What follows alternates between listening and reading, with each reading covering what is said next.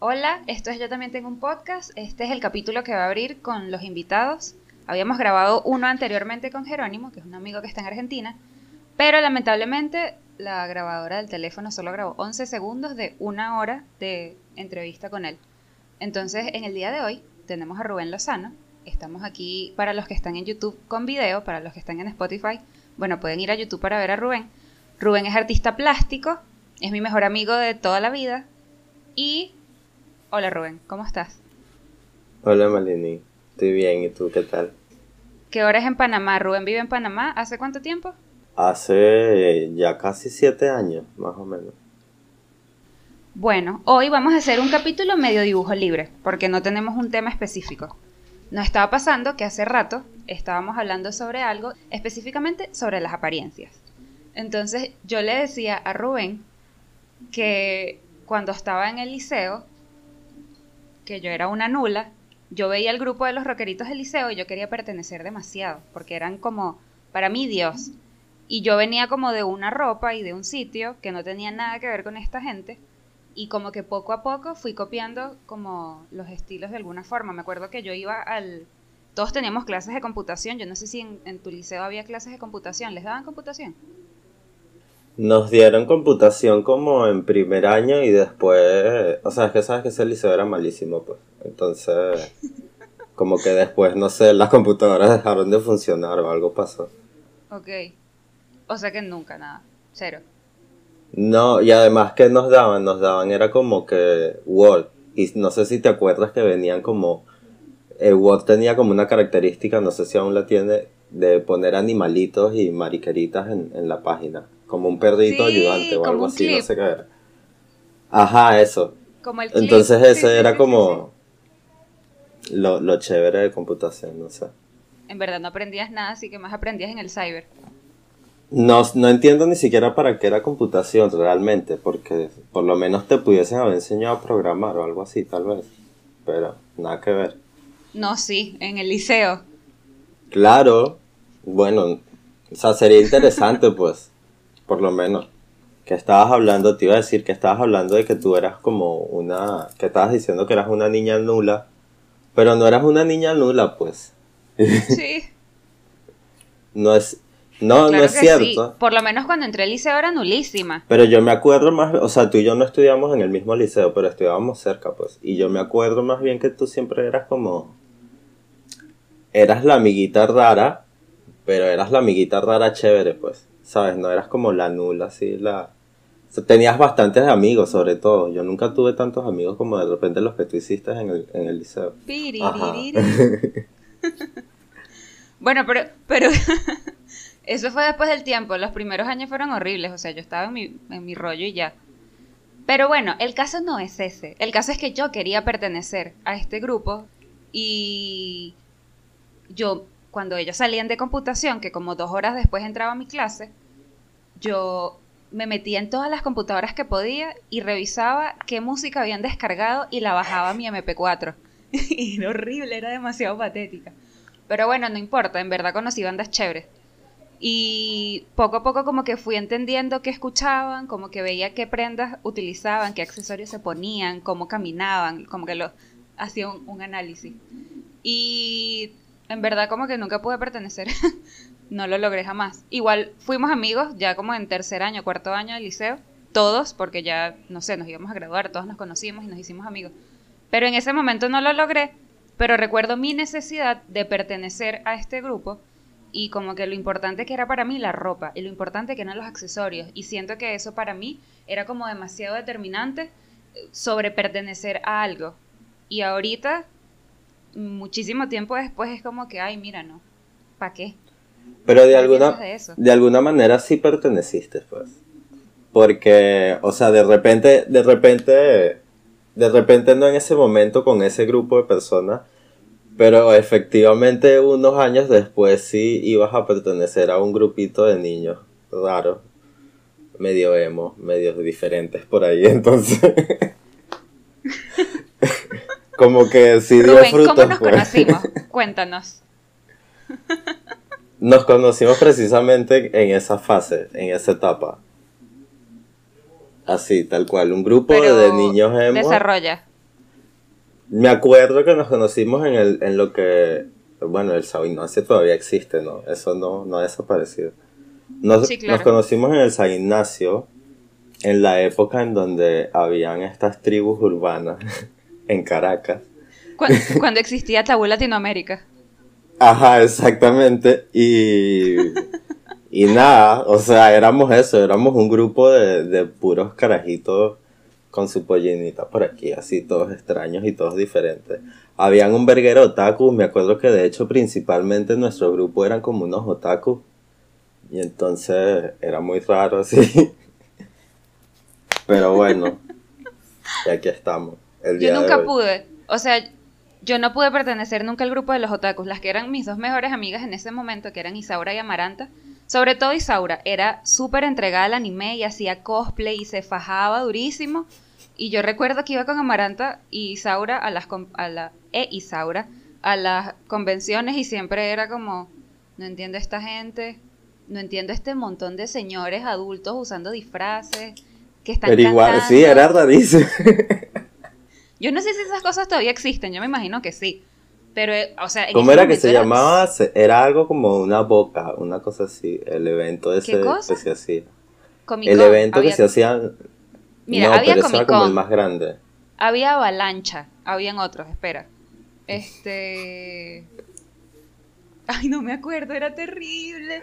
Yo me acuerdo que... Era, era Osecon, era la La Osecon también, horrible todo. Yo, yo me acuerdo que la gente se ponía papeles, regaló abrazos, regaló besos, y yo decía, o sea, en ese momento... Todo mal, y eran como, eran como unos viejos como, o sea, ni siquiera eran viejos, pero es que uno era un carajito como de 12 años, y eran unos señores que sí de 30 años con un cartel así que regaló abrazos vestido como de un muñequito, una cosa, no sé. Y Erika, ah, ok, todo bien. En verdad, ahorita como que pensando en eso es medio raro. O sea, como que no sé si, si es medio pedófilo, pero es como que si tienes de pana 50 años y vas a una convención de puros niñitos de 11 a 15 años y estás por ahí en una tocadera y en una cosa de vamos a tomarnos una foto y un peo ahí todo intenso, medio raro, o sea... Bueno, pero, pero es que yo no sé si tú te acuerdas, pero hubo un momento en donde sí hubo un tipo muy extraño que se como que se intentó incluir al, grupo, que de hecho el tipo me tiraba a los perros, yo no sé si te acuerdas de eso. ¿Quién? No vayas a decir En aquella época era Messenger y me acuerdo. No, no, no voy a decir nombre, ni siquiera me acuerdo el nombre, pero me acuerdo que en aquella época era Messenger y el tipo ponía que es imágenes en Messenger de, de niñitos, pues, o sea, de carajitos y cosas así. Ay, qué miedo, no me acuerdo de nada. y Eric, ah, ok, este está muy extraño.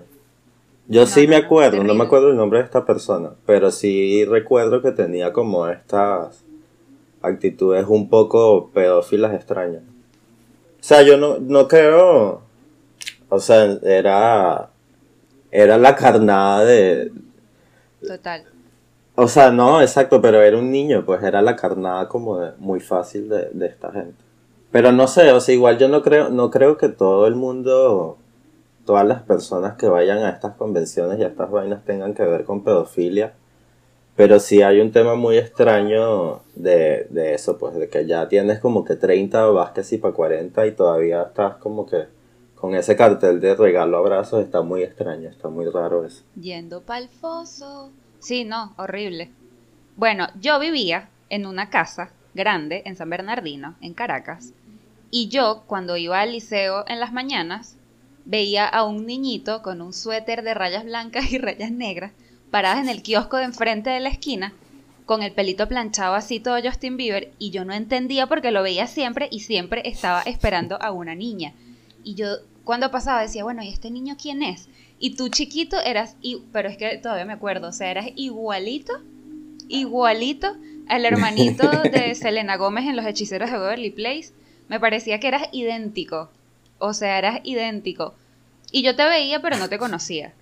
Luego, cuando nos conocimos en el San Ignacio, en, esta cosa donde yo fui con mi novio de ese momento, yo no los conocía a ustedes, ustedes eran un grupo enorme, este, dije, qué loco porque yo conozco a este pana, este es el bicho que se para enfrente de mi casa todas las mañanas, espera una niñita, qué bolas y tal. Y yo no me acuerdo si en ese momento que yo te conocí te lo dije o te lo habré dicho después, pero a mí me pareció rarísimo.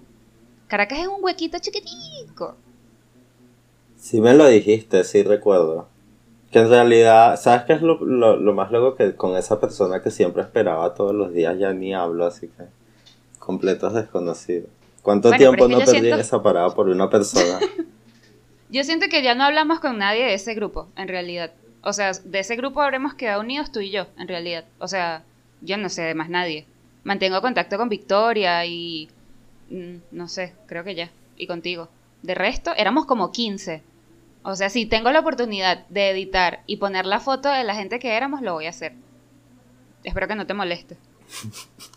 Hay una foto por ahí horrible, además. Hay un montón. Pero no, no, yo creo que éramos más de 15, éramos más de 15 personas, porque eran como muchos grupitos otaku. Entonces como que si uno salía como que se mezclaban ahí y era como demasiada gente. Y me acuerdo también que siempre eran como estos puntos de encuentro que si el San Bill, el San Ignacio, el Parque del Este, que también, y que, que, coño van a hacer el Parque del Este. En verdad que loco como uno cuando es adolescente percibe las cosas. O sea, yo me pongo a ver ahora, bueno, antes de la cuarentena, un día yo fui al San Bill a comprar un regalo para alguien, yo no sé, y afuera habían, pero un montón, o sea, un montón de chamos freestyleando, pero eran demasiados así. Y era porque Big Soto supuestamente estaba por las instalaciones del Bill y eran como una euforia y un pedo de desesperación de verlo. Y ellos estaban tripeando, no sé, yo creo que sentía que se estaban comiendo el mundo y yo siento que eso también era como la, la energía que teníamos nosotros en ese momento. Era como nos vamos a ver para ir al Bill y, y hacer nada y sentarnos en McDonald's a comernos unas papas con unos helados y somos demasiado cool. Y estábamos en Caracas, Venezuela y era como, qué ridículo es. O sea, no sé, lo pienso ahora y me parece un poquito patético. Realmente eso era lo que hacíamos, o sea, solo íbamos... Es demasiado patético, es demasiado patético, porque de hecho ahora uno de grande lo piensa y es como que cuánto tiempo no perdí y cuánta plata no gasté haciendo estupideces, ¿sabes? O sea, pude haber, no sé, hecho un curso, alguna vaina, pero no, uno prefería estar en el San Ignacio por ejemplo, exacto, eh, yo todavía no sé usar Excel. Sí, haciendo nada. Yo tampoco, ni un poquito. Si estoy haciendo la tesis y le tengo que poner el número de pie de página a las hojas y tuve que ver como tres tutoriales en, YouTube porque de pana no, o sea, me superó. No tuve la capacidad, no pude. Eso es algo que deberían dar en computación. En el liceo. Sí, totalmente. Totalmente. Yo me acuerdo que, que en el Sambil había una tienda que justo hace un, hace un, no sé, un mes comenzó a rodar un meme de, ¿cómo se llamaba? Rockaholic, que era una tienda toda emo que quedaba en el Sambil y era carísima. Yo me acuerdo que tenía que reunir como no sé qué cuántas mesadas de mis fines de semana para poder comprarme un ganchito. Para poder, me acuerdo que una vez me compré un par de zapatos, unos Vans que tenían cuadritos negros y cuadritos blancos así super emo. Y yo ahorré como casi la mitad de un año en realidad, para poder comprármelos. Al final ni siquiera los usé porque eran incomodísimos, pero era tener los zapatos de Rockaholic y me sentía demasiado cool y que pertenecía demasiado. Y es como, coño, pero qué patético. Claro, porque eso te posicionaba. Pero ¿y posicionarte en qué? Eso era en tu grupo. no. En el grupo de los chicos raros, o sea. qué, qué desgracia. Ay, no. Yo, bueno, el suéter de rayas Claro que sí, totalmente. O sea, yo me quejo un poco del tiempo que perdí haciendo absolutamente nada, pero realmente sí, no es un mal recuerdo, pues, ni nada por el estilo. Es verdad. Es como una experiencia. Yo estaba hablando con mi mamá en estos días, estábamos... Pero sí, no sé. Te, te escucho con super lag, pero es que este internet mío es terrible. Bueno, estaba hablando con mi mamá en estos días, de, o sea, estábamos como... Eh, viendo las fechas en las que viajamos, las veces que viajamos, y, le, y justo como cuando fue a India, no me acuerdo en qué año fue, creo que fue en el 2011, comienzo del 2011 para su cumpleaños. Ella me dejó una cantidad de dinero para yo sobrevivir un mes sola y le estaba diciendo, mamá, lo que yo recuerdo, así como que si fuera ayer de ese viaje, es que tú me dejaste tanto dinero y cada vez que yo salía a la calle almorzaba en Subway y cada vez que salíamos los fines de semana al San Ignacio o a la Plaza Altamira yo comía en la calle y me sentía demasiado rica en Caracas en ese momento. Y me pongo a pensar en eso y es como que, qué loco como pasa el tiempo, aparte de la evaluación y todo el pedo de Venezuela, es como, o sea, yo me pude haber ahorrado ese poco de plata. Súper irresponsable, sí, Un montón de dólares ahorrados si hubiera invertido en eso. Y era como, estoy comiendo en Subway, me estoy comiendo un helado, no sé qué, qué aquí con mis amigos. Que además, que además es Subway, o sea, es un sándwich que te puedes hacer en tu casa. o sea, es demasiado patético. De pana es demasiado patético, pero igual fueron buenos momentos. Sí, bueno, pero, pero es que también en aquel tiempo, en aquel tiempo también el, el tema de Venezuela era otro, pues. Yo sí recuerdo que había como más posibilidad a, a ciertas sí, vale. cosas. Claro, y o sea, era todo súper seguro.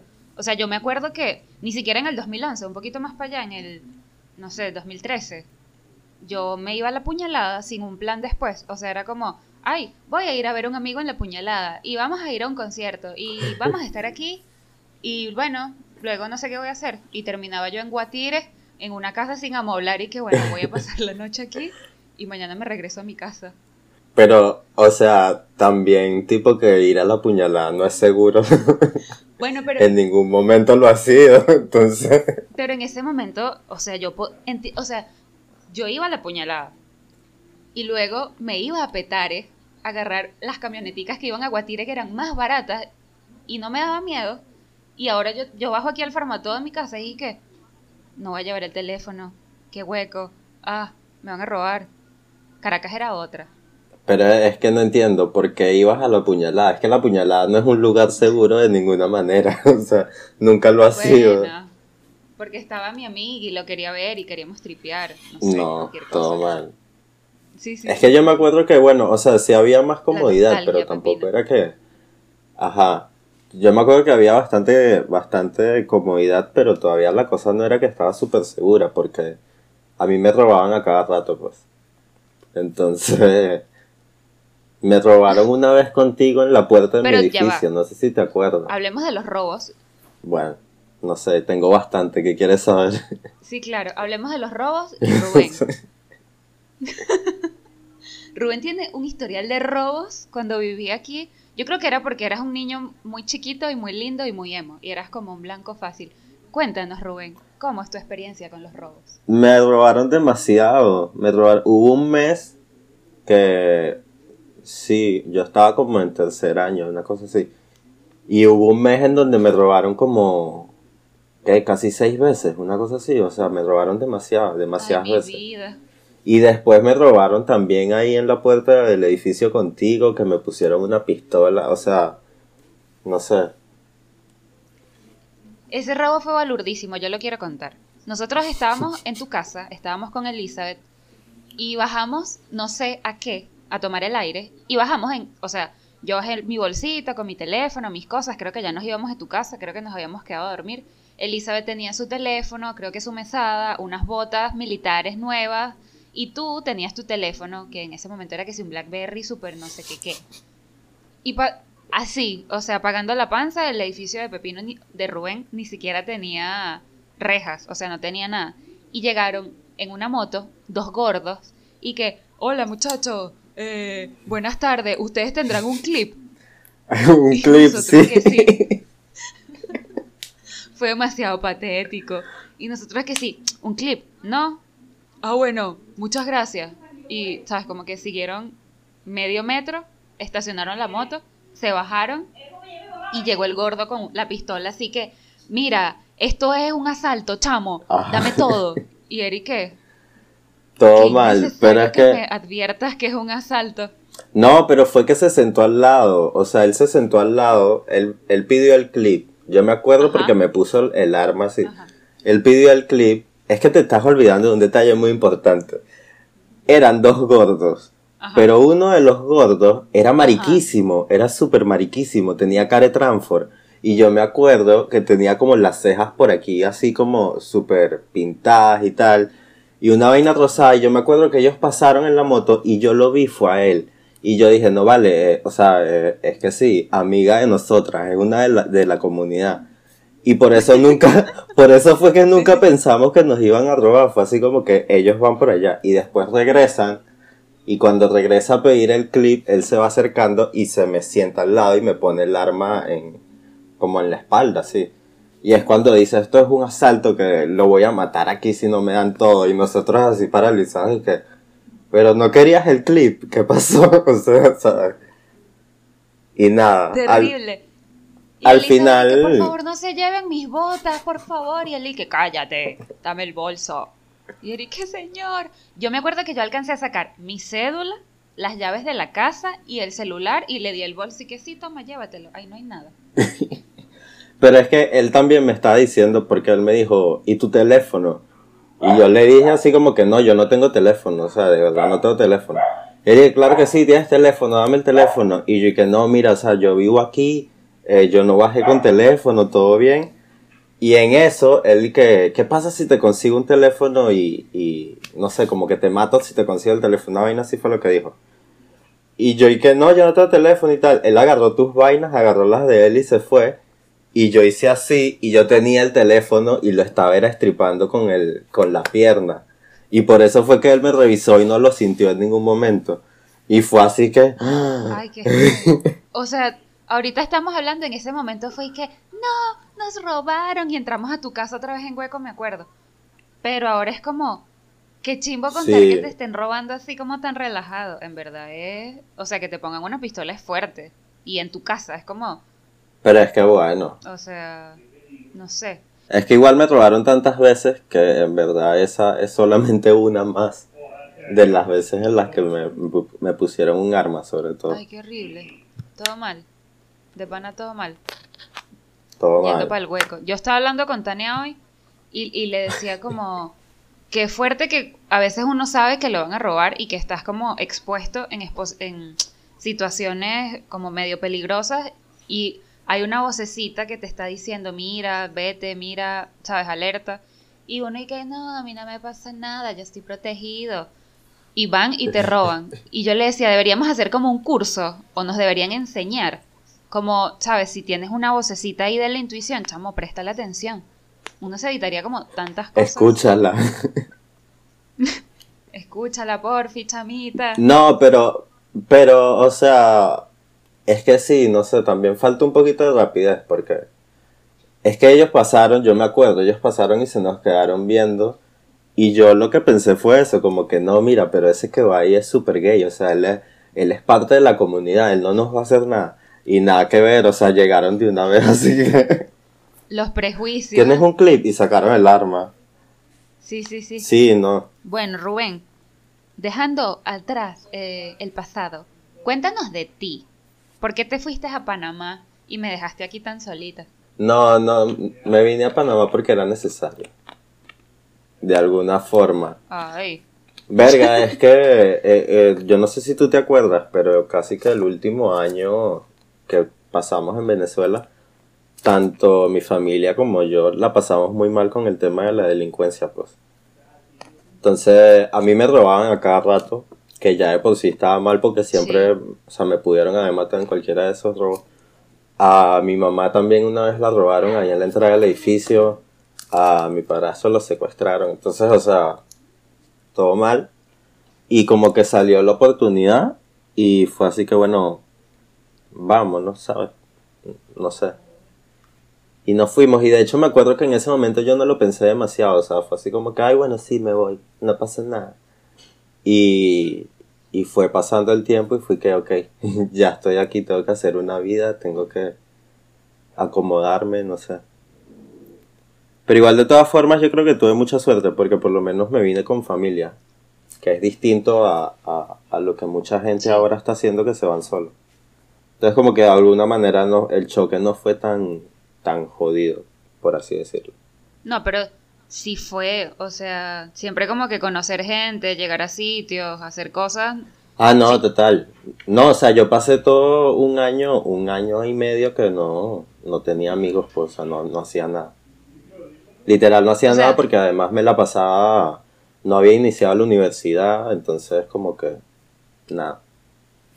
Si es complicado hacer amigos en Caracas, imagínate ser amigos en otro país. Ay, pero no te creas, no hay tanta, no es como de repente, tal vez Argentina, yo siento que de repente países como más alejados son un poco más difíciles de, de conectar con la gente.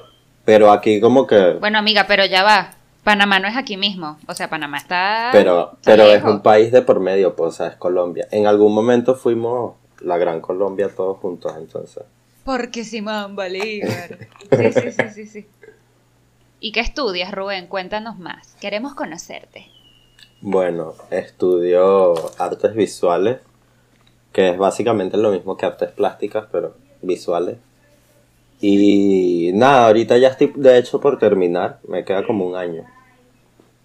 Y aquí no hay especialización, así que como que te gradúas en artes visuales en general, pues no tienes una especialización como tal. Qué bello. En verdad es cool. A mí me han metido en la universidad demasiado, así que o solo pintas, o solo esculpes, o solo eres ceramista, o solo... Y es y que mira, pero y si quiero hacer todo un poco, bueno, te vas a tardar 15 años en la universidad. En cambio a ti te dan como un pensum burda de más completo. Y eso me parece súper cool. No, pero no, el tema con con el estudiar artes aquí es que es muy académico, por así decirlo. O sea, como que no hay mucho este tema práctico. Que es distinto allá en Venezuela, que sí son como más prácticos, creo yo. O sí, como que le meten un poco más a la práctica que al, a la teoría de repente. Cambio aquí sí es más como que investigación, no sé qué, de vez en cuando como que agarras una que otra vaina, pero no, no Sí, aquí, en verdad me encantaría poder hablar bonito de la universidad, pero no puedo. Pero, o sea, de pana que aquí por lo menos los, los talleres de escultura y de cerámica son una belleza. O sea, son como un espacio demasiado bendito dentro de todo el caos que es la universidad. En realidad. El de escultura, ¿cuál es? El que está como en caño amarillo, una cosa así. Sí, sí, sí, o sea, toda la sede de pintura está en caño amarillo, pero los talleres de escultura son los galpones que están, ¿sabes?, alejados del metro son bellos. Están, están bien esguañangados, pero uno les agarra mucho cariño. Son como un espacio burda de bonito. No, pero es chévere. Yo me acuerdo, yo me acuerdo que yo fui a uno contigo y, o sea, el ambiente como chévere, como que cada quien trabajando en su vaina y tal. Sí, allá no es así. No, aquí no hay de eso, no, nada que ver. Aquí hay como una especie de taller general en donde todos van y trabajan allá muñoñados y eso es como que un solo semestre y ya. O sea, adiós. Y todas son así, que si ves, que si ves pintura, pintura es como un solo semestre y ya no, no pintas más nunca. Y así vas. Es como muy por encimita, ¿sabes? Es como... Y tú te especializas en la pintura, ¿verdad? Por ahora sí. A mí me encanta porque Rubén es un fajado. O sea, él de pana, así que todos los días le escribo y, hola, ¿qué hace? Aquí pintando. Nueve de la noche, así que, hola, ¿qué hace? Aquí pintando. Y es y que, bueno, yo vi dos capítulos de Netflix y hice una arepa y ya. Así. Es como que yo siento que eres súper dedicado. Te estoy aquí picando una tortita. Pero, pero no, o sea, lo que pasa es que a mí me distrae, pues. O sea, así como a ti te distrae ver Netflix, a mí de repente me distrae el, el estar pintando y, y escuchar música o algo por el estilo. Entonces no, no es tanto que me faje. A veces, de hecho, simplemente lo hago como para pa pasar rato o algo por el estilo. Bueno, ves, pero eso me parece súper cool. O sea, yo ni para pasar el rato, o sea... Ay, no. No te envidio, amigo, pero, te admiro. Me encanta. Normal, es, lo que pasa es que a mí me parece que también es un poco dependiente de la persona. O sea, hay gente que, que trabaja, que es más como del trabajo manual que de repente yo diría que soy más como del trabajo manual. Hay gente que le mete más a otras ideas y a otras investigaciones y otras cosas. Entonces como que no sé, no, no, no, no veo no veo como muy necesario a veces el comparar que si alguien es productivo o el otro no. Es como que pues cada quien tiene su ritmo y su manera de trabajar. O sea, digo, si por... Alguien se graduó a los 25 años y tuvo hijos a los 30. Que tú no lo hayas hecho no significa que estés mal en la vida. Tal cual. Así. Sí, porque es que por lo menos, o sea, digamos que por lo menos yo porque pinto. Y entonces, bueno, yo dependo de eso, de un pincel, un lápiz, una vaina. Pero digamos, no sé, alguien un poco más conceptual, alguna persona que desarrolla más sus ideas como hacia lo no sé, hacia esto, hacia las ideas y tal. Sí, sí, sí, sí. Es diferente el trabajo, pues. Esa persona no necesariamente se va a sentar a dibujar y a pintar para resolver. Digo yo, no sé. Rubén trabaja en un centro cultural en la ciudad de Panamá y ha tenido la oportunidad de conocer a grandes artistas de la movida panameña. Cuéntanos, Rubén, ¿qué crees del arte panameño? Que apenas está saliendo. o sea, apenas se está dando como yo que yo pueda decir. Obviamente han habido otros artistas nacionales que tienen como prestigio, que sí, Roberto Lewis y tal. Pero creo que todavía eso está saliendo, como que todavía se está gestando un poco el, movimiento del arte aquí en Panamá. Lo cual está bien, porque además eso quiere decir que están prestándole atención como a mucha gente emergente y como que es una visión muy nueva de las cosas y me parece que completamente perfecto, no sé, como muy chévere. A diferencia de allá en Caracas, que yo siento que por lo menos en Caracas la, la competencia y el posicionarte como artista es un poco más complicado. Ay, mi amor. Como que tienes más competencia, como que tienes más complicado. Sí, también. o sea, yo siento, esta es mi opinión. Yo creo que el asunto político también como que se ha encargado de dividir demasiado las oportunidades para los artistas emergentes o la misma gente que ya está o expones en el oeste o expones en el este. Y como que esas cosas muy poco se mezclan, ¿sabes? O sea, sí, pero para gente que ya está como que existe, pero si tú no existes y estás buscando Sí, tú me has contado eso. pertenecer, o sea, es súper complicado que no sé, de repente para mí, no sé, a mí me da mucha ilusión ir y exponer en el Museo de Bellas Artes porque crecí ahí, porque sabes, mis papás me llevaban y hice 300 cursos y para mí es importante y qué sé yo y todo lo que sientes como caraqueño con el espacio. Pero de pronto como que ya eso dice de alguna forma algo de ti. Si te vas a eh, Altamira o qué sé yo, a yo no sé qué dónde en la Trinidad, una galería y tal, es como, ah, ok, esta es una, es como que esta persona está allá y como que hay también un juicio. También esto es como muy superficial. Yo siento que también el trabajo como que habla solo de alguna forma y como tú te vendas o como te expreses y todo. Pero también siento que es esto, o sea, está como muy determinado por la política y qué fastidio. O sea, yo realmente no veo como qué va a pasar aquí con, como con el arte. O haces murales para, no voy a decir el gobierno, pero o haces murales por acá o expones tres cositas en una galería con una gente también como toda respingada y buscas de tener oportunidades afuera, pero también como que te limitas a exponer en otro sitio para que no digan de ti como algo, no sé. Pero también, totalmente. Pero no sé, o sea, también está como muy extraño eso de que de que el trabajo de una persona lo tengan que asociar con un tema político cuando no necesariamente el trabajo habla sobre lo político, no sé.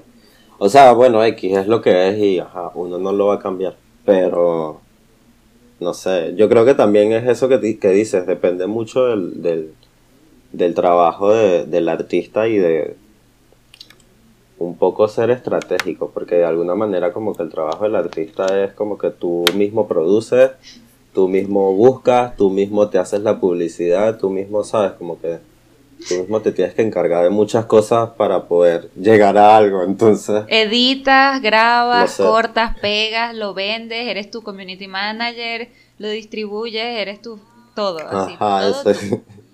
Bueno, pero bueno, no sé. Yo no sé para dónde vamos. O sea... Sí. Un foso. Estoy cayendo aquí en el hueco, así que... Ah. Bueno, no, relax, todo bien. Igual yo creo que también puedes buscar, puedes buscar o sea, o no necesariamente tú, pues, pero como que creo que los artistas en general pueden buscar como que oportunidades fuera de su de su país, que eso es algo como que me he dado cuenta recientemente de que en realidad puedes aplicar como a convocatorias en otros lugares y en otras vainas. Entonces como que uno también va un poco de eso de que uno mismo tiene como que investigar, ver por dónde te metes, ver a dónde mandas. ¿Tú tienes planes de quedarte en Panamá o tienes planes de, de irte por ahí en el mundo? No, yo no creo, no creo que me quede. tal vez en algún momento me vaya. Pero es que, no sé, Malini, a mí me gusta un poco estar cómodo y tranquilo. Entonces irme implica, implica muchas cosas. Otra migración, no, por favor. Sí, porque es como que, bueno, ok, tienes que pensar en la plata, el trabajo, dónde vas a llegar. Entonces, no sé. Si me voy, me gustaría al menos como que tener un poquito de sustento para poder sobrevivir y, y, eso, pues, hasta que me acomode o algo, no sé. ¿Y devolverte para acá? ¿Te devolverías?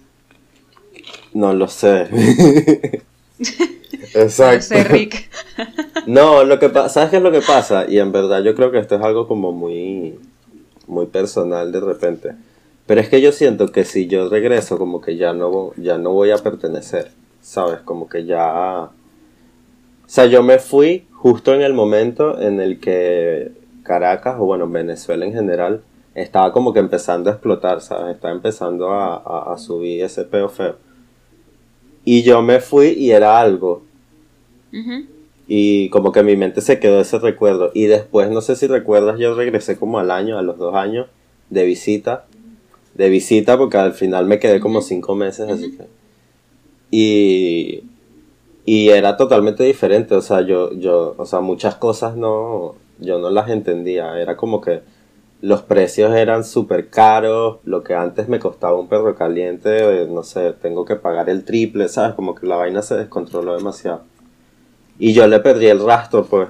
Entonces siento que si vuelvo ahorita, además de ese pedo de la economía, como que ya no, ya yo no tengo esta destreza de andar en la calle y estar como que pendiente así de, ¿sabes? Métete el teléfono aquí o, ¿sabes? Esta persona está sospechosa, no sé, siento que, que ya no, no encajo ahí de alguna manera. Y eso me da miedo además, o sea, eso me hace pensar como que me da miedo, pues. Ay, Pepi. También que todos los, o sea, al final, cuando uno está en un sitio, es también como por la gente, ¿sabes? Y si ya no está esa gente, también es como que, bueno, llego para qué, o llego, o sea, hacer qué, o en un contexto de qué también, o sea, no sé, yo creo que de pronto uno va... No, bueno, pero tengo, o sea, tengo familia y, o sea, los puedo ir a visitar, que si quisiera, no es como que no, no es como que no hay una razón para no ir o algo por el estilo. Además, si uno extraña muchas cosas, pues yo extraño de repente, y esto lo estaba pensando, de repente a veces me dan como esta, estas añoranzas repentinas así. Y como que extraño que sí, el sonido de los zapitos a medianoche. ¿Sabes? Que es que cualquier estupidez que también hay aquí en Panamá, pero... Ajá. Qué ternurita. Vainas así que si de repente de repente extraño como que levantarme en la mañana y ver así como ese frío así de lábil y tal, ¿sabes? Mariqueras, así que, sí. ok. Ávila. Sí, sí, sí, sí, sí. Te, entiendo demasiado. Es, es, el sonido, o sea, es el sonido. Hay como un meme también, chamo, qué terrible los memes. Hay un meme de el sonido de Caracas de la noche, no sé qué y suena como los grillitos y los zapitos y la vaina y, ¿sabes? Como el... Yo conseguí... Sabes que, bueno, precisamente que ahorita, ya que te lo dije, te lo voy a terminar de contar. precisamente eso fue que yo me puse un día como que, ay, extraño el sonido de los zapitos y tal. Y me metí en YouTube, así que sonido de Caracas en la noche. Y ahí N cantidad de videos. Qué fuerte. De Caracas así en la noche sonando y tal. Y yo así como que con mis audífonos y que, qué linda Caracas. En Panamá con calor horrible así. Ajá. ¿Y, ¿Y qué extrañas más? Pero, o sea, si existe, pues. ¿Qué extrañas más? ¿Extrañas más Caracas o extrañas más Maracay?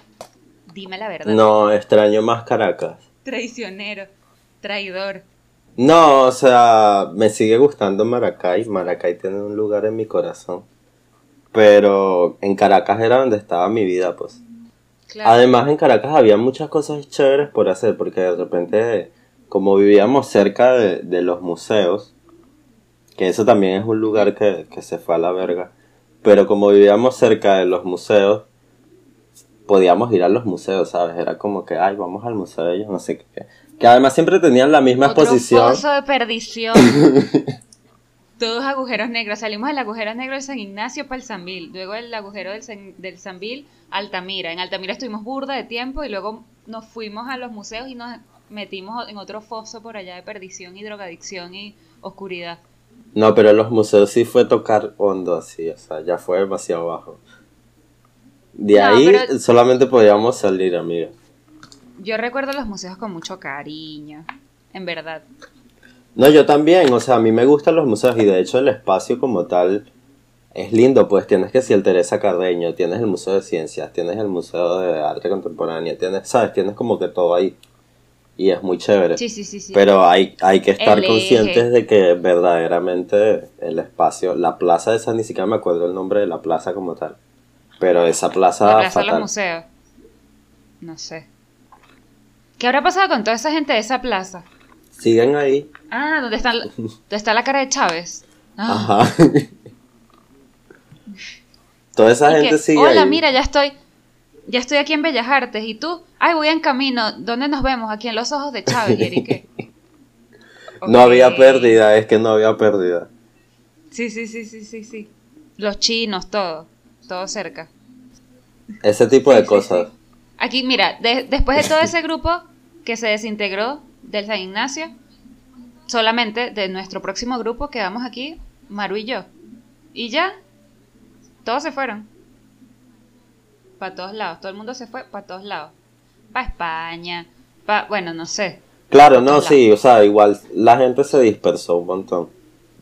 Yo creo que uno en la vida debe tener un amigo como Rubén, que es un amigo que, no sé, tú y yo nos conocemos hace como 13 años, quizás un poco más, no sé, menos, no sé, 10. Y, y hemos pasado por un poco de grupos y un poco de gente random y así, y aquí estamos.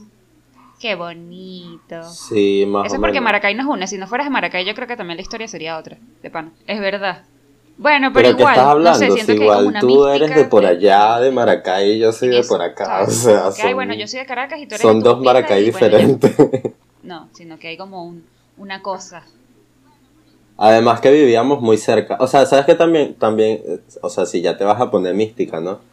Como que también está el hecho de que, bueno, eh, salimos de Maracay y luego en Caracas también estábamos cerca, pues. Entonces estaba tu casa y estaba mi edificio allá y entonces obviamente estábamos que como a... No sé cuántas cuadras eran, pero la verdad es que estábamos bastante cerca, podíamos recortar camino por arriba. Todo, peligroso, yo pienso en todo eso, ahora es como que todo peligroso. Ay, no. Es súper peligroso. Tú te ibas caminando para tu casa que si a las 8 de la noche, así que, ah, ok. Jamás, o sea, en mi vida yo volvería a lanzar, o sea, no, no lo haría, o sea, nos volveremos a ver. Tú vas a ver que la próxima vez que nos veamos va a ser que sí, en Bali, en unos años. Vamos a ir a la playa, vamos a comprar ropita linda, barata y luego nos devolvemos para donde En Bali, así que no sé si quiero ir a Bali. Chamo, pero esto ya lo habíamos hablado. ¿Qué te pasa? no sé qué tan caro es Bali tampoco. ¿Tú no piensas salir de Venezuela, Marilyn? No sé, vamos a ver. Yo no me cierro ninguna posibilidad, pero... Pero no lo has considerado. Que que me gradúe, lo que sea. Antes de eso, no lo voy a hacer porque, o sea, me le he calado bastante como para irme ahorita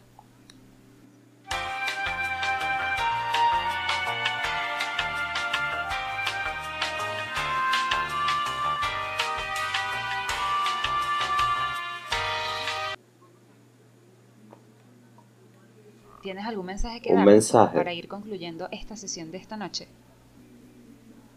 ¿Quieres promocionarte? Rubén va a estar en una exposición mañana. No, bueno, el sábado, pero creo que de aquí a que salga esto ya como que es otra, es otra fecha.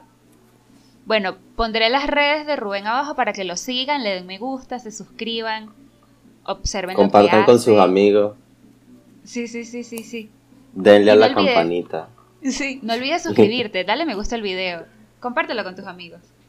Dale, ¿cómo es? Dale a la campanita con todas las notificaciones.